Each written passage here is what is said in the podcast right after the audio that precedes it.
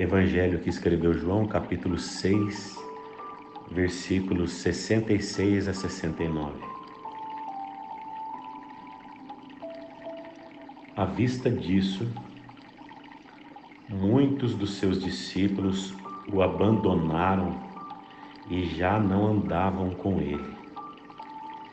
Então perguntou Jesus aos doze: Porventura quereis também vós outros retirar-vos?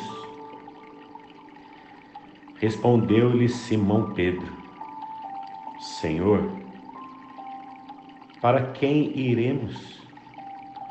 Tu tens as palavras da vida eterna. E nós temos crido e conhecido que tu és o Santo de Deus. Vamos orar juntos? Repitam comigo. Pai, muito obrigado pela palavra da vida.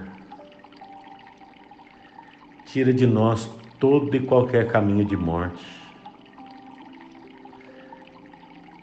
Tira de nós as acomodações paralisantes da vida nós queremos as tuas palavras, porque elas são espírito e vida. Queremos dizer sim à tua palavra. Queremos seguir aquele que foi enviado. E nós não temos mais para onde ir, porque só tu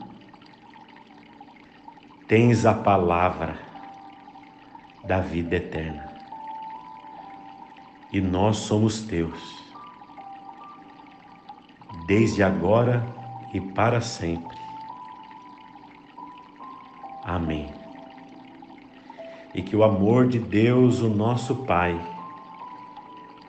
que a graça do Cordeiro eterno imolado antes da fundação do mundo, que é somos sacerdotes segundo a ordem de Melquisedeque, o nosso Senhor Jesus Cristo, e que o poder, os dons, o fruto, a alegria, o testemunho, a convicção, a consolação, a energia que levanta dentre os mortos, que é do Espírito Santo, se derrame sobre todos nós, sobre todo o povo de Deus, todos que participam dessa oração comigo, hoje e para todos sempre. E todos nós dizemos amém. E todos nós dizemos Maranata, o Senhor logo vem.